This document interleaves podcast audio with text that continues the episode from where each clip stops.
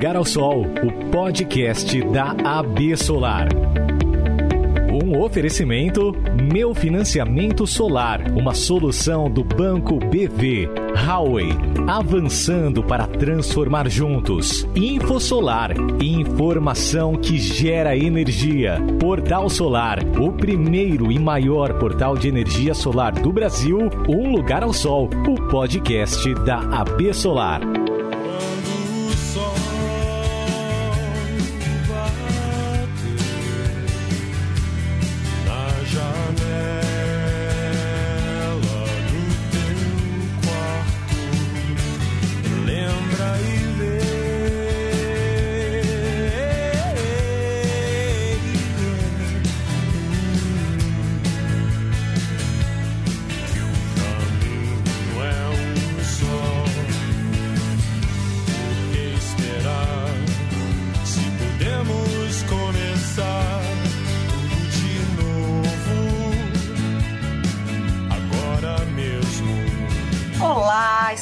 Começando o nosso podcast Um Lugar ao Sol, ao som do querido Renato Russo e da Legião Urbana. Que delícia esse som, né? Que saudade que o Renato deixou com o seu vozeirão e a sua sensibilidade. No podcast de hoje tem sol batendo na janela e lembrando que sempre tem recomeço. E o tema de hoje tem a ver com tempos melhores, com futuro e com trabalho. Hoje a gente vai trazer aqui para a roda de conversa um debate bacana sobre geração de emprego, perspectivas e inclusão. Nós estamos gravando esse podcast em agosto e a vacinação contra a Covid está seguindo em todo o país e com ela esperamos que a economia seja retomada, com crescimento e com mais oportunidade para todo mundo. É isso mesmo, né, Rodrigo Salvaia? Que bom ter você aqui comigo novamente. Rodrigo, que é presidente executivo da Bessolar e está sempre com os números na ponta da língua. Bem-vindo, Rodrigo. Tava com saudade de você, viu? Oi, Priscila. Obrigado a todos que nos escutam também. Uma satisfação estar tá com vocês aqui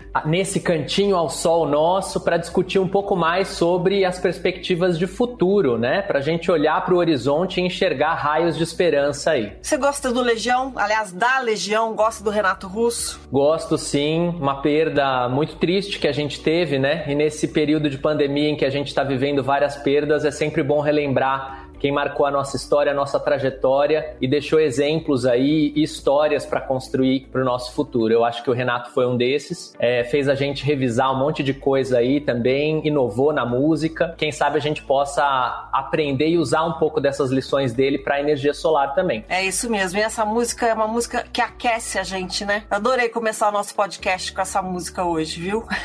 e também aqui com a gente hoje a Natália Chaves, que é cientista ambiental com especialização em gestão de energias renováveis. Ela que atua no desenvolvimento de projetos sobre sustentabilidade com foco em transição de energia na Câmara de Comércio e Indústria Brasil-Alemanha, AHK Rio, e é cofundadora da Rede Brasileira de Mulheres na Energia Solar, a MESOL, além de muitas outras qualidades. Eu poderia ficar aqui o dia todo para enumerar o seu currículo, né, Natália? e a gente tem muito que conversar com você hoje aqui, Natália. Bem-vinda. Obrigada, Priscila. Muito obrigada pela oportunidade oportunidade. É um prazer estar aqui com vocês e poder compartilhar um pouquinho da minha experiência no setor. Maravilha. Além da Natália, tem também a Juliana Borges, que é analista de projetos pelo Sebrae Nacional em Energia e Indústria. A Juliana é administradora, especialista em marketing e educação e atua com pequenos negócios há 14 anos. Bem-vinda, Juliana. Obrigada. Quero agradecer a participação do Sebrae aqui no dia de hoje, para a gente poder mostrar a importância do pequeno negócio em dois lugares aqui, viu? Como participante do mercado de energia e como demandante do mercado de energia. Então vai ser bem legal a gente falar sobre emprego, renda, mulheres. Obrigada. Ótimo. Vamos falar muito de mulheres, mas para começar esse papo, eu vou chamar o Rodrigo, que está aqui, o bendito ao fruto.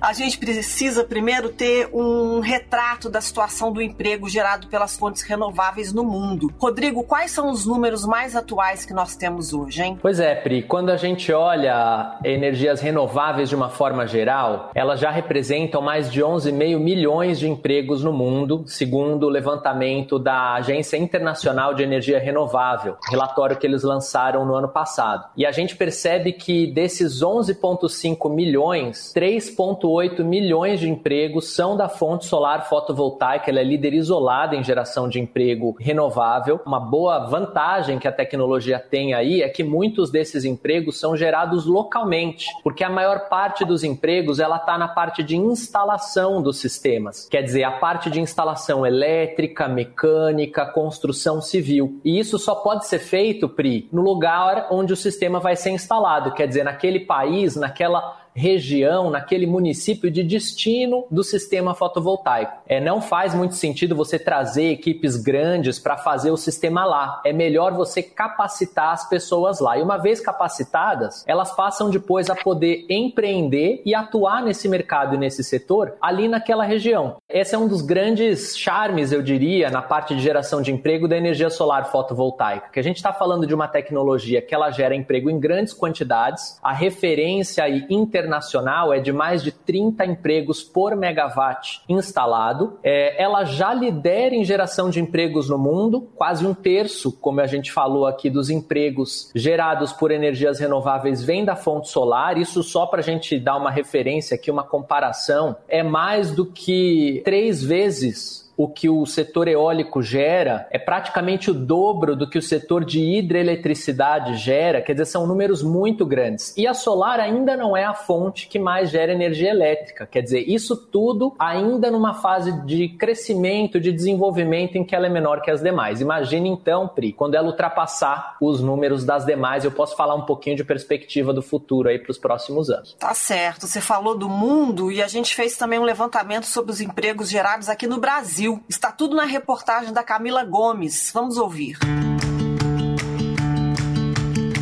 A energia solar tem um enorme potencial para gerar empregos e renda, o que torna essa fonte renovável uma ferramenta estratégica para a economia do Brasil. Desde 2012, o setor solar já gerou quase 300 mil novos empregos no país de janeiro a agosto deste ano, novas usinas solares de grande porte, em conjunto com a instalação de sistemas fotovoltaicos em telhados, fachadas e terrenos, foi responsável por mais de 52 mil novos postos de trabalho. Para calcular a relação entre sistemas instalados e empregos gerados, a Absolar fez as contas. Considerando estudos da Agência Internacional de Energia Renovável, IRENA, para cada 1 megawatt de energia solar adicionada à rede, o setor gera entre 25 e 30 novos empregos. Quer dizer, quanto mais pessoas investem nessa fonte limpa e renovável, mais postos de trabalho são criados. A previsão da associação é que até o final deste ano, mais de 143 mil novos empregos sejam gerados em todas as regiões do país. Perspectivas positivas para um momento em que o brasileiro precisa de renda. E como é bom saber que essa renda caminha de mãos dadas com a sustentabilidade e com um planeta mais limpo e melhor para todos os dados são muito animadores, né? Ainda mais nesse momento da economia. Infelizmente, a pandemia ajudou a engordar números tristes de mais de 14 milhões de desempregados em todo o país. Rodrigo, no caso da Solar, a pandemia trouxe impacto? E eu já emendo uma outra pergunta para você. Quais as perspectivas ainda para esse ano? Trouxe, Pri. Infelizmente, trouxe um impacto severo porque afetou a economia de uma forma geral, trouxe insegurança para os consumidores, para as pessoas no seu dia a dia e com isso as pessoas também diminuíram os seus investimentos para garantir que iam ter dinheiro suficiente para alimentação, para saúde, para educação, quer dizer, para o básico né, da sua subsistência. E por conta disso, investimentos tanto de empresas, produtores rurais, quanto de pessoas físicas nas suas residências em energia solar, eles tiveram uma queda. Mas apesar dessa queda, Pri, a gente percebeu que o setor ele tem muita resiliência. Ele conseguiu recuperar a trajetória de crescimento ainda no ano passado, de 2020, e nesse ano tem ajudado a retomar economias locais, gerando oportunidades em municípios que antes estavam sofrendo com falta de opção. E isso é uma coisa interessante também, Pri, porque a energia solar ela traz oportunidades em municípios que antes eram muito pobres. Por exemplo, região norte de Minas Gerais, interior dos estados da região nordeste, são municípios que antes só tinham sol, né, e, e praticamente nenhuma outra atividade econômica. Quer dizer, a agricultura não funcionava pela falta de água, terras também produziam produtivas. E com a energia solar, você aproveita esse recurso e transforma isso em riqueza, não apenas com projetos, mas também com oportunidades de emprego e aí vem a renda. E só para fechar e devolver a palavra para você, cabe dizer também, a gente sabe que o Brasil ele tem dificuldade não só de gerar emprego, mas de gerar emprego de qualidade. E a energia solar, ela tem essa característica, são empregos em sua maioria de nível técnico e de nível superior, e isso faz com que a média do salário de um funcionário, de um profissional em energia solar, cara, ele seja acima do salário mínimo. Na prática, quase o dobro de um salário mínimo, mínimo, em média. O que é muito mais do que os empregos no Brasil costumam gerar. Tá certo. Natália, a gente está aqui falando de perspectivas, de quanto o mercado solar consegue promover de geração de emprego. E aí a pergunta que fica é a seguinte: as mulheres estão tendo espaço nesse movimento? No primeiro semestre, a Messol divulgou um estudo sobre as barreiras e as oportunidades para as profissionais mulheres mulheres no setor. O que, que a pesquisa revelou de positivo e de preocupante nesse sentido? Então, Priscila, na contextualização da elaboração dessa pesquisa, né, a gente também tem dados que são relacionados ao relatório que a Irina também fez. Historicamente, né, internacionalmente, a representação das mulheres no setor de energias renováveis é em torno de 32%. Quando a gente volta para o setor de energia solar no Brasil, a gente também tem como base o relatório que foi feito pela Greener, que sinaliza que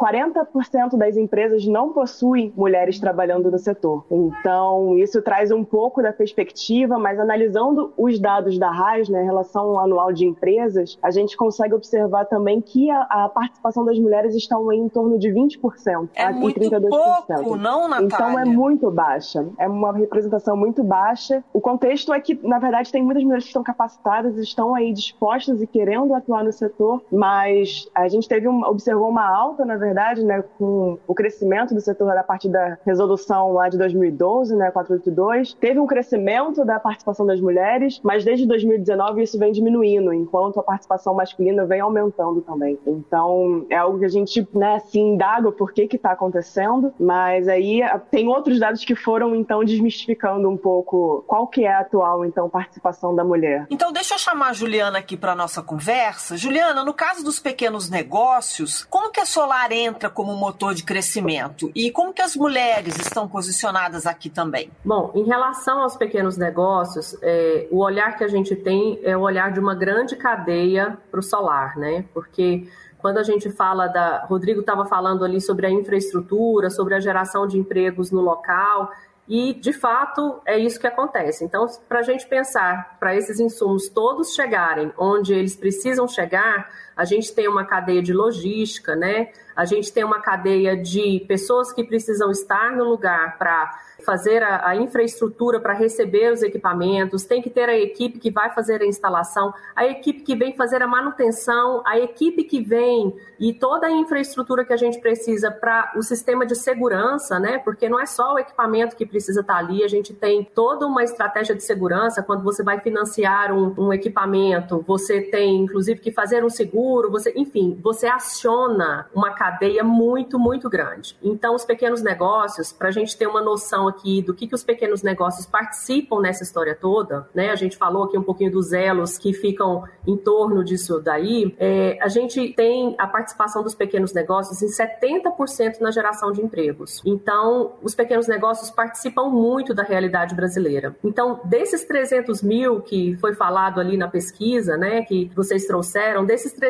mil empregos gerados, 210 mil são certamente de pequenos negócios. Esse é um dado que o Sebrae sempre acompanha, a gente está sempre por perto, né, olhando sobre a questão de geração de emprego. Porém, a gente também tem um outro lado, né, que é a realidade do pequeno negócio. Quando a gente não tem emprego, a gente tem oportunidade de empreender. Então, quando a gente fala que a mulher tem uma restrição, menores oportunidades aí na geração de emprego, participam menos de algumas empresas, a gente tem, por outro lado, a oportunidade de gerar o empreendedorismo para essas mulheres. Então, para pequeno negócio, tem saída para mulheres para todo lado, viu? Se a gente não resolve de um lado, resolve do outro. E é por isso que a gente empodera as mulheres. O Sebrae tem até uma iniciativa, um projeto que acontece em todos os estados, é uma iniciativa nacional que se chama Sebrae Delas. É um projeto que justamente visa empoderar, é, encorajar. Eu acho que a palavra que de ordem aí nessa iniciativa é encorajar a mulher e mostrar a força é, que a competência né, das características da atuação feminina tem aí no mercado, seja para o emprego, seja para a questão do empreendedorismo. Eu adorei você essa palavra que você trouxe aqui para a roda, encorajar. Até porque o empoderamento já está uma palavra meio desgastada. E eu acho que o encorajar entra tanto na questão, principalmente na feminina, na questão feminina.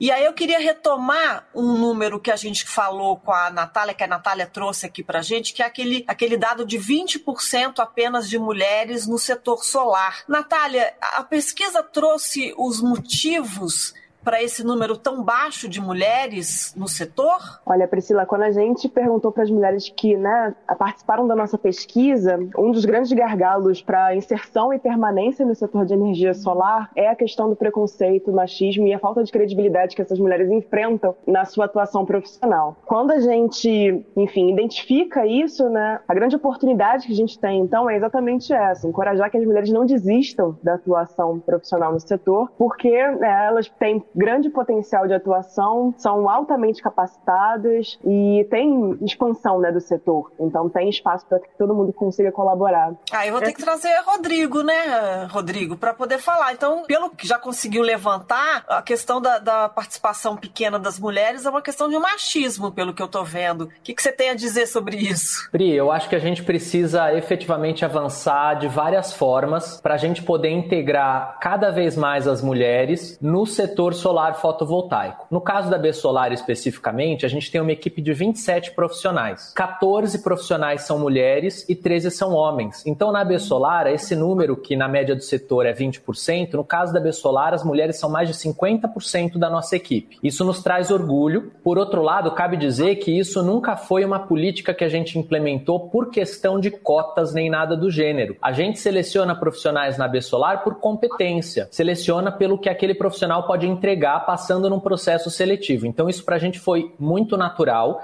E eu acho que a busca que as empresas têm que fazer é permitir com que a sua cultura organizacional e o seu modelo de trabalho não discrimine. É isso que você falou, porque a tendência natural, se a gente não prestar atenção nisso, é a gente cair naqueles padrões de comportamento normais da sociedade que hoje são ditos como normais e que infelizmente não são igualitários. Por outro lado, eu queria também destacar que as mulheres hoje, elas recebem mais educação formal do que os homens, elas se formam mais na graduação, na pós-graduação. Mas é interessante que isso não é homogêneo em todas as áreas. Por exemplo, para a área de energia, é, profissionais que são mais demandados, eles são aqueles formados em engenharia ou aqueles com técnico na área de elétrica, eletrônica, quer dizer, voltado para essas atividades. E aqui a gente ainda percebe uma participação é, menor, pequena das mulheres em relação ao potencial total de, do mercado de profissionais e até na formação. Então eu acho que aí também está um papel importante quando a Juliana falou na questão de encorajar a participação das mulheres, eu acho que algumas atividades, engenharia, atividades da ciência,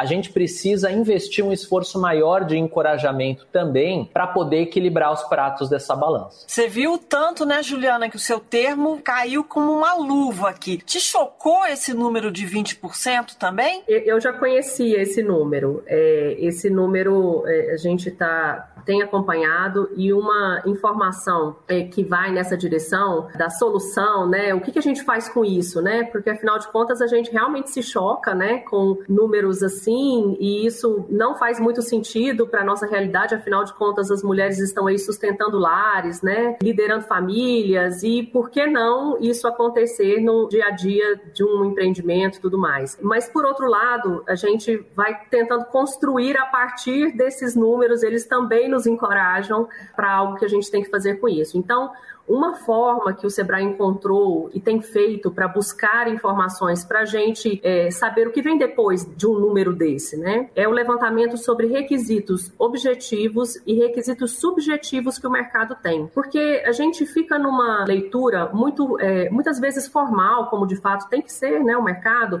buscando, bom, vamos ver quais são os requisitos de, de um cargo, os requisitos de compra de uma grande empresa para comprar daquele pequeno negócio. Aqui a gente está falando de mulheres, então eu vou adaptar adaptar aqui para a realidade da nossa conversa. Mas o fato é que quando a gente começou a levantar requisitos objetivos e subjetivos de uma contratação ou de uma aquisição de um pequeno negócio, a gente começou a perceber que esses, esses dados precisam vir à tona também. Então, o que, que eu quero dizer com isso? Quando você vai contratar alguém ou você vai comprar alguém, você tem um requisito. Bom, bom, eu preciso de uma peça branca. Esse é o seu requisito objetivo, a peça tem que ser branca. Mas quais são os requisitos subjetivos que você tem nessa relação de compra? Poxa, se ele pudesse me entregar aqui, se pudesse ser agora, isso seria bem legal. Ou se ele pudesse me ensinar a instalar, é, ou se aquela fornecedora viesse aqui me trouxesse pelo menos duas opções para que eu pudesse escolher, testar aqui na hora. Esse é um requisito subjetivo, ele não fala do objeto em si ou do trabalho que vai ser feito em si, mas o que, que agrega valor, né? Porque a gente fica falando, agrega valor, o que, que tem de diferencial e a gente e o pequeno negócio nos pergunta muito, ok, mas do que, que você está falando, né? Então a gente, é, quando levanta requisitos objetivos e subjetivos numa relação, a relação fica mais clara também. Então eu penso que a gente é, tem aprendido muito nessa condição que tem sido imposta, né, ao longo do tempo. Realmente a mulher ela batalha um pouco mais para o seu espaço aí no mercado de trabalho, no empreendedorismo, mas é uma perda para todo mundo. Essa é a mensagem que eu queria deixar. Segundo é, estudo do McKinsey, é, se a gente alcançasse a igualdade de gênero no país, a gente conseguiria é, incrementar 30% do nosso produto interno bruto brasileiro. Então Nossa. eu quero dizer que não só as mulheres perdem com isso, mas toda a nossa economia perde com isso. Então assim, para a gente, é, por ser mulher, eu, eu me preocupo muito com essa questão. Por ser mulher, a gente parece que está sempre puxando um pouquinho de sardinha para o nosso lado. E aí eu agradeço o Rodrigo por estar com a gente aqui e ter esse olhar também. Mas é importante a gente também é, dizer que não é só a mulher que perde nessa relação. É, a gente não quer fazer o clube da Luluzinha. Não sei nem se os mais jovens entendem esse termo, né? Mas não é a gente fazer um clube só de mulheres, mas é também não deixar um clube do bolinha, né? Quando vem as mulheres que trabalham no setor e elas falam que o problema que elas sentem é o machismo, é um, é um ambiente não propício para elas, eu, sabe, fico realmente chocada, porque a gente, como disse o Rodrigo, na B Solar não tem nada disso. A gente vive numa realidade meio bolha, é, onde a gente acha que em lugar nenhum tem isso, mas não, a realidade brasileira ainda é muito machista, né? E aí, sobre isso, Priscila, tem algumas iniciativas, por exemplo, é, de empresas que, na verdade, estão tentando incentivar a maior participação né, e mudar um pouco essa cultura empresarial e, inclusive, do contexto em que, por exemplo, instaladores estão trabalhando, né? Então, tem uma empresa que fez a capacitação de mais de 150 mulheres para que eles mesmos pudessem selecionar as mulheres que iam trabalhar no campo na instalação de uma planta de energia solar. Então, essa, esse é um tipo de iniciativa também que melhora o ambiente para que as mulheres se sintam mais acolhidas e se sintam mais pertencentes ao setor também. É obviamente que o, a Absolar é um grande exemplo né, de inclusão e, e adesão da participação feminina, mas ainda assim há muitas empresas que não só não possuem a participação das mulheres, mas quando possuem, por exemplo, tem relatos e depoimentos que a gente escolheu através da pesquisa que fala que a, a mulher diz: Ah, eu cheguei no cliente para poder apresentar uma proposta e o que eu ouvi foi que eles não discutiam propostas técnicas com mulheres porque mulher não agregava nada tecnicamente. Então, isso são falas muito fortes que elas ainda escutam quando estão no, no, no campo, né? Então, é um, é um pouco sobre isso também. Como se a mulher tivesse que ficar apenas nos postos administrativos, sem desmerecer o administrativo. O administrativo é fundamental. Mas no caso da Solar, por exemplo, né, Rodrigo, existe uma, uma questão das, das instalações mesmo. Eu quero, por exemplo, colocar painéis na minha casa, eu, eu quero optar por uma equipe de instaladores, instaladoras, mulheres. É, duvido que tenha muitas empresas que tenham essas opções. Pois é, a gente tem que tomar muito cuidado para não normalizar esses comportamentos, né? Esse tipo de preconceito realmente, como a Natália estava citando um exemplo que para a gente que está discutindo igualdade isso choca naturalmente, mas às vezes tem muita gente que se ouvir isso no dia a dia deixa passar batido e assim passou, né? Não pode passar. Quer dizer, assim como a gente se choca quando a gente vê algum outro tipo de preconceito, a gente precisa também sublinhar que isso não é adequado, não é apropriado, não é normal. É, e mais do que isso, Pri, eu acho que é, tem algumas áreas, e aí eu precisaria inclusive ouvir de vocês por que isso? Por que dessa presença tão menor das mulheres na engenharia, na matemática? Matemática, na ciência e eventualmente também na questão da instalação. Quer dizer, o que, que pesa nessa decisão da mulher? É justamente sentir que ela, é, de uma certa forma, tem uma resistência para que ela ocupe esse espaço? Como é que a gente consegue trabalhar para diminuir essa resistência? Porque é, na minha cabeça, por exemplo, e talvez isso não seja ainda o habitual, é, sinceramente, não é, não é nenhuma coisa que eu estou pensando. Se a equipe que vai vir na minha casa ela tem mais de um, tem mais de outro, o que importa é que seja um bom serviço, uma boa instalação com um bom resultado. Mas tendo, dando oportunidade para que quem queira participar desse segmento, independente de ser mulher, de ser homem, possa se formar, possa se certificar, se quiser também, e tenha espaço no mercado de trabalho, não seja é, desmerecido por conta disso, né? É, eu já vou até perguntar para as meninas, mas eu vou dar minha opinião. Mulheres que trabalham em serviço de casas domésticas, elas estão preparadíssimas para qualquer tipo de trabalho no campo de instalação. Então, peso no sentido de que mulher não aguenta instalar.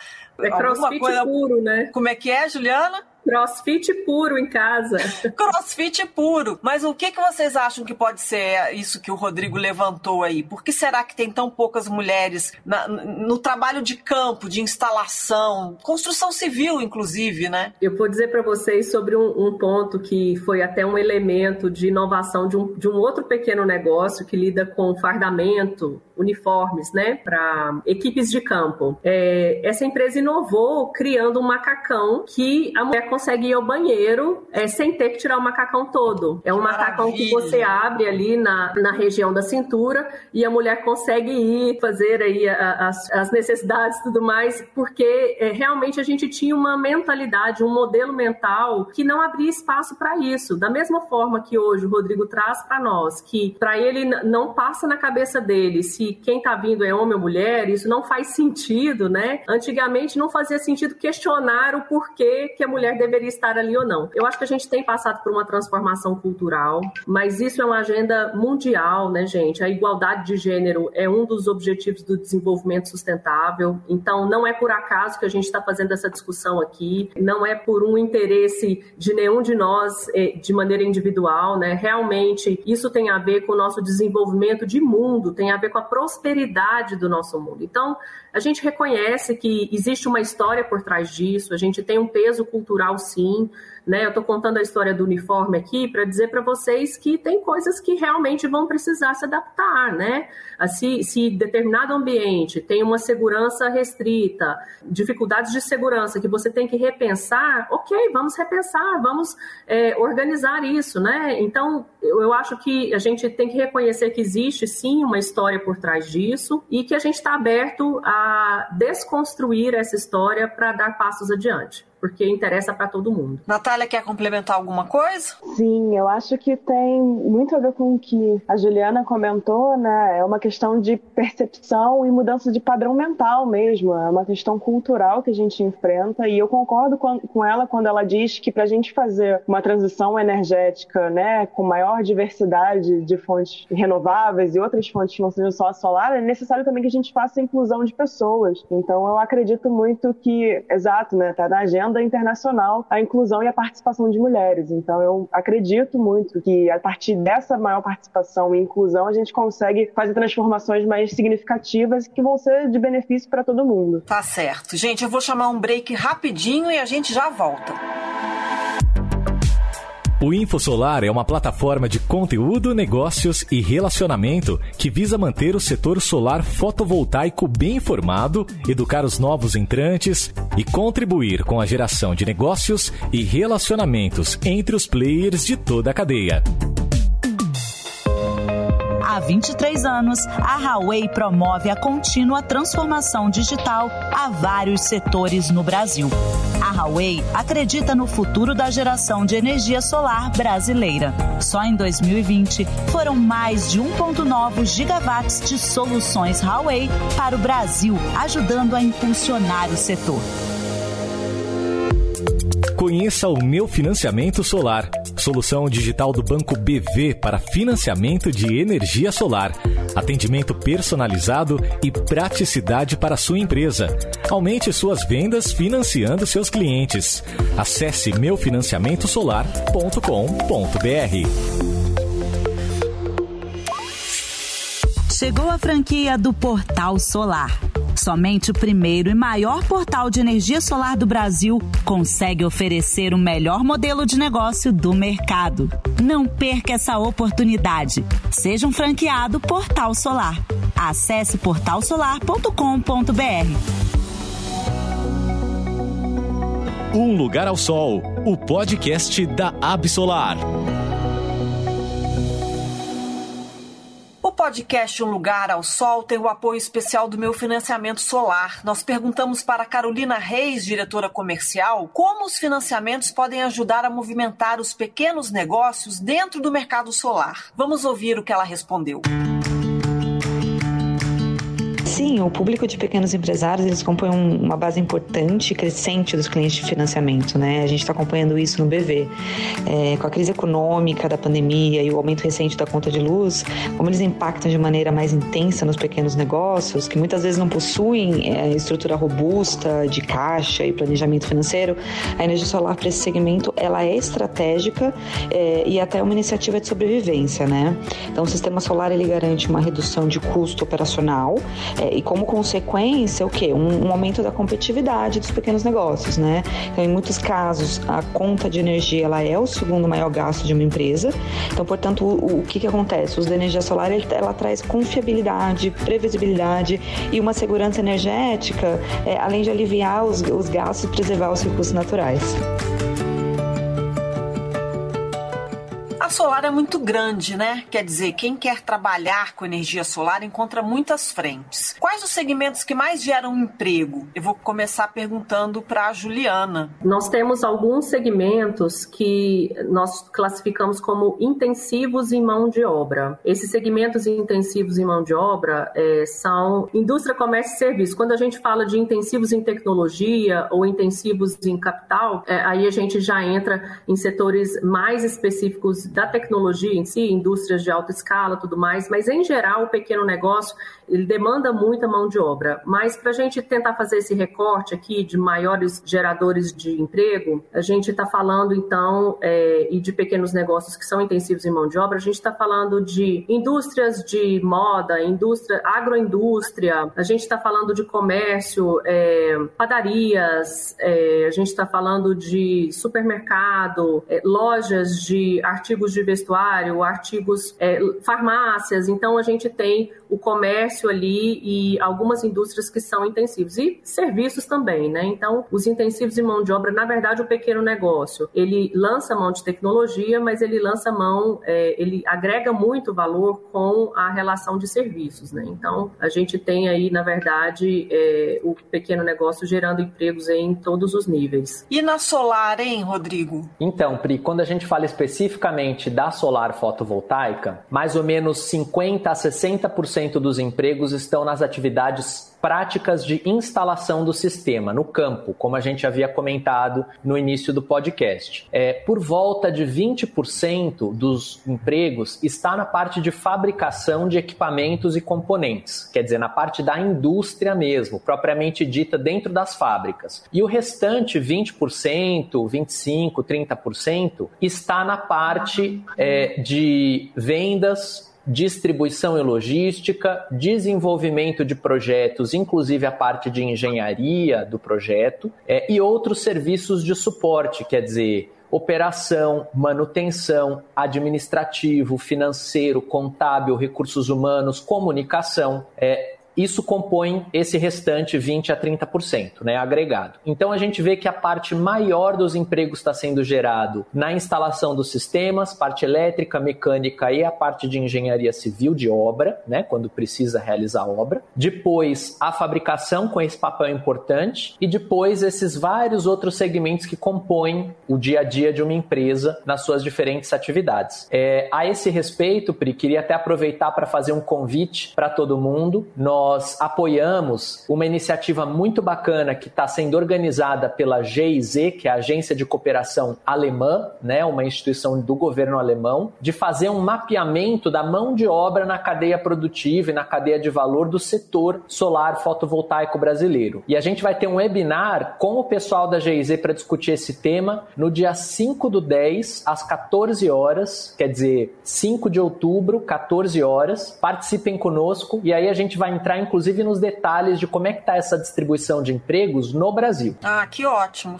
Fica aí o nosso convite, então. A gente vai voltar a falar mais pertinho da data, mas já anotem aí, fiquem ligados, porque vai ser importante falar sobre esse assunto. Agora, eu tenho uma, uma outra curiosidade que eu queria saber se vocês já têm números sobre isso. É exemplos fora do Brasil. Os empregos lá fora são mais qualificados? Tem diferença em relação aqui? Natália, tem alguma informação sobre isso? Ah, Priscila, o que a gente pode identificar é isso. A baixa representação ainda é, é, é significativa, né, na questão de mulheres, mas em geral tem uma grande mão de obra voltando para a parte técnica também. Assim como o Rodrigo comentou mais cedo, tem um grande potencial de atuação para instaladores e outros cargos né, que são relacionados à cadeia de produção da, da energia solar. Rodrigo, você tem informação sobre isso? Eu queria trazer Pri, duas, dois números importantes que a gente vê que são números de grandes oportunidades. Né? A gente está falando aqui da energia solar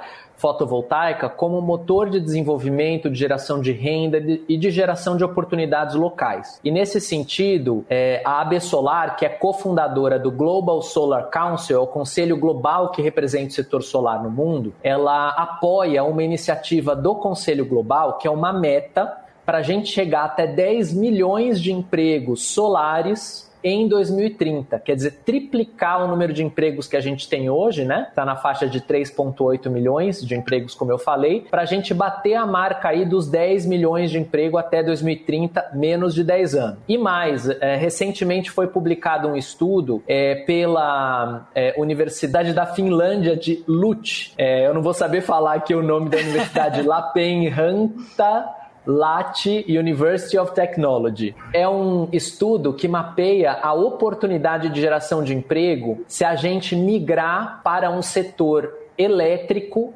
100% movido a energias renováveis até 2050. E olha que impressionante. Segundo esse estudo, a gente pode ultrapassar só em energia solar 22 milhões de empregos até 2050. Quer dizer, Maravilha. é um mundo de grandes oportunidades para a gente desenvolver. Eu queria trazer isso para a gente ver é, que se a gente tiver boas ações de governo, do mercado, dos agentes financiadores, a gente viu aqui um exemplo que foi trazido durante o nosso podcast, a gente pode chegar nesses números aí para nossa sociedade. A gente está chegando ao final do nosso bate-papo e eu queria deixar aqui uma provocação para vocês. Em cada uma das áreas que vocês atuam, o que, que é preciso fazer para o Brasil gerar mais empregos na área solar? Vou começar com a Juliana. Vamos lá. É, falando um pouquinho sobre, ainda sobre a questão da participação das mulheres é, no dia a dia aí dos empregos, que é, foi uma discussão que a gente falou bastante. Quem ainda não se convenceu da participação de uma mulher no emprego, é, eu queria trazer mais mais um dado. As mulheres, elas são muito mais acessíveis às regras de segurança e de saúde. Então, elas usam mais equipamentos de proteção individual, elas são muito mais acessíveis e atentas às questões de segurança. Então, contratar uma mulher é também sinal de menos risco nas, em algumas operações, viu? Então, só para ajudar aí no, no convencimento, sensibilização de quem ainda não se convenceu racionalmente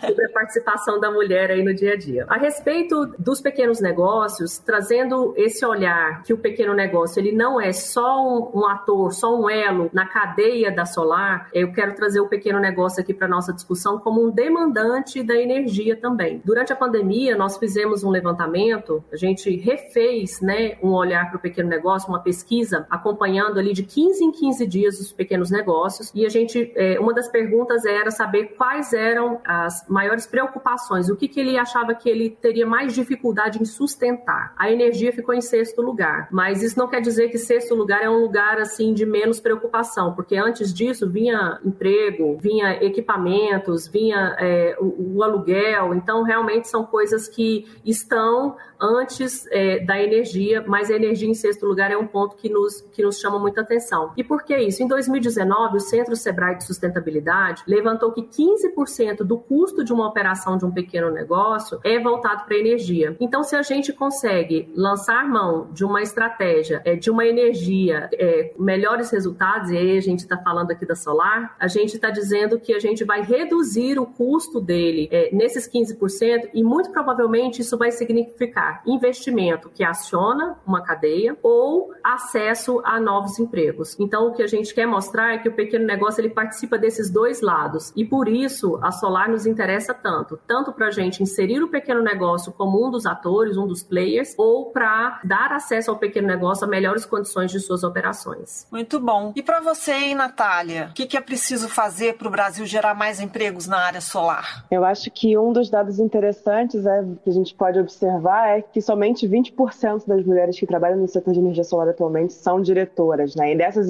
dessas diretoras, a maioria delas, quase 85%, são empreendedoras, o que demanda um pouco a necessidade aí do empreendedorismo por questões, né, de maternidade também, considerando que a maioria dessas diretoras também são mães. Então eu acho que fazer com que o setor seja mais inclusivo faz com que a gente tenha maiores oportunidades de geração de emprego e, na verdade, atuação em altos cargos de diretoria nas empresas também, o que eleva um pouco também a participação das mulheres no em cargos de direção e liderança e representação. Né? Tem outras pesquisas que avaliam e dizem também que mulheres são mais propícias a, a apostarem em investimentos em energias renováveis e investir em ações que são voltadas para questões de mudanças climáticas e, enfim, preocupações ambientais. Então, eu acho que essa é uma maneira é, inteligente da gente continuar crescendo, é, fazendo com que o setor cresça, criando políticas de inclusão e acolhimento dentro das empresas já existentes para as mulheres continuarem no setor. A Natália me fez lembrar de uma de algo que a gente debate muito, a questão para as mulheres que estão na posição de liderança, o, o desafio que elas têm e a responsabilidade que elas têm de abrir caminho para outras mulheres. E aí eu não estou falando de preferência não, estou falando de detalhes no dia a dia, né? Quando você numa posição de liderança está participando de uma reunião, tem uma mulher que você percebe que ela está sinalizando que precisa se manifestar, dê acesso a ela. Quando ela é interrompida por um homem ou interrompida por uma outra mulher numa discussão, retome a palavra para essa mulher. É, quando você tiver é, condições de estabelecer qualquer política dentro da sua empresa, estabeleça é, uma política que tenha esse olhar para a mulher. Eu não, não estou falando especificamente de cotas, estou falando de você, como mulher na posição de liderança, é, dar acesso para outras mulheres no seu dia a dia. É um desafio, a gente sabe, mas é uma responsabilidade também também para mulheres em posição de liderança. É o de novo encorajar, que... né?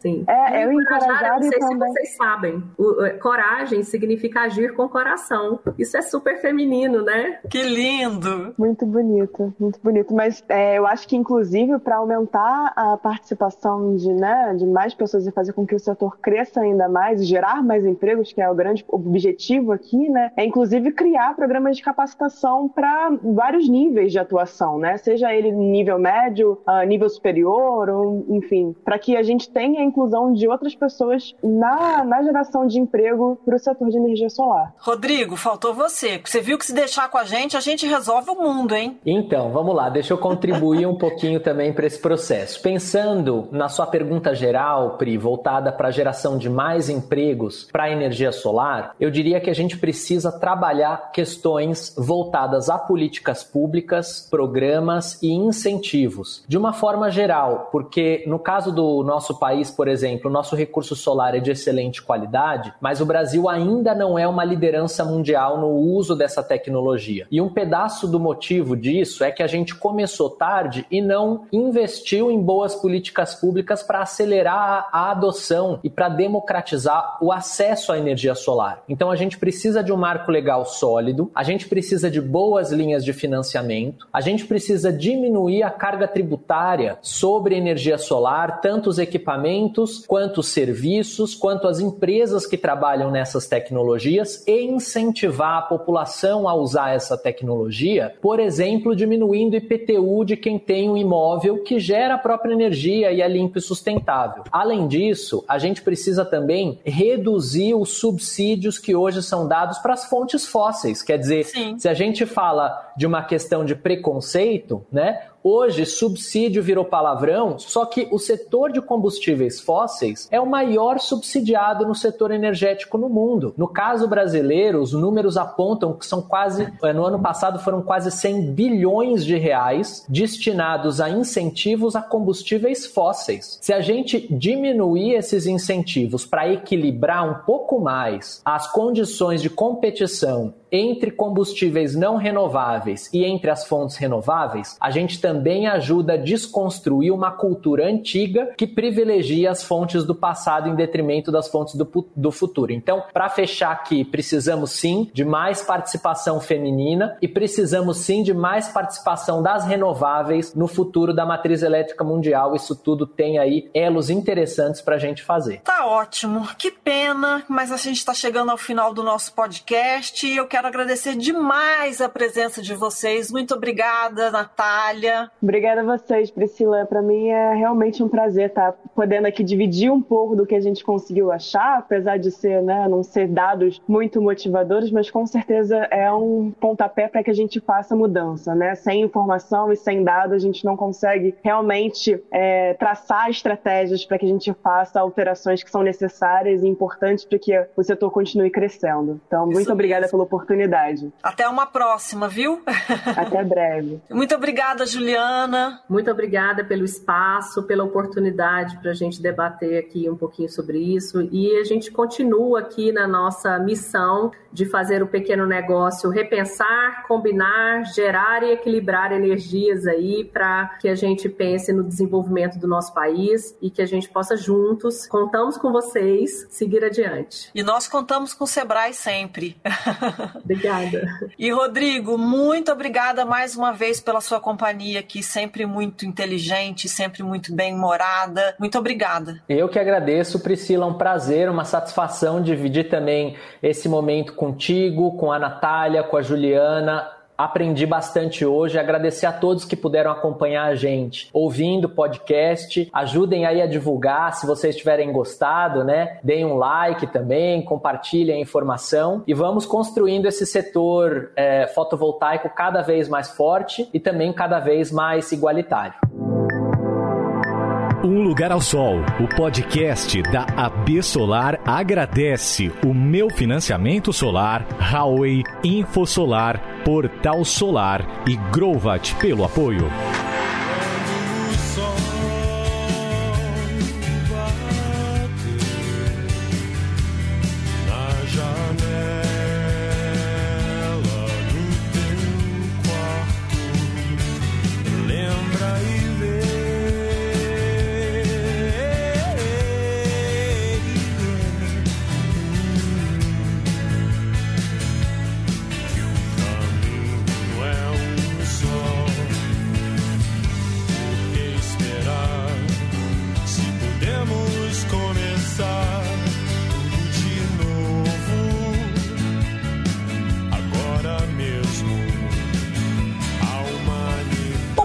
Podcast Um Lugar ao Sol tem a apresentação de Priscila Brandão, que sou eu, direção e roteiro de Kika Tomás, produção de Camila Gomes, Carlos Jesus e Natália Buzeto e gravação e edição da Compasso Lab. Hoje você ouviu Quando o Sol Bater na Janela do Teu Quarto, da Legião Urbana. Te vejo no próximo. Saúde e beijos.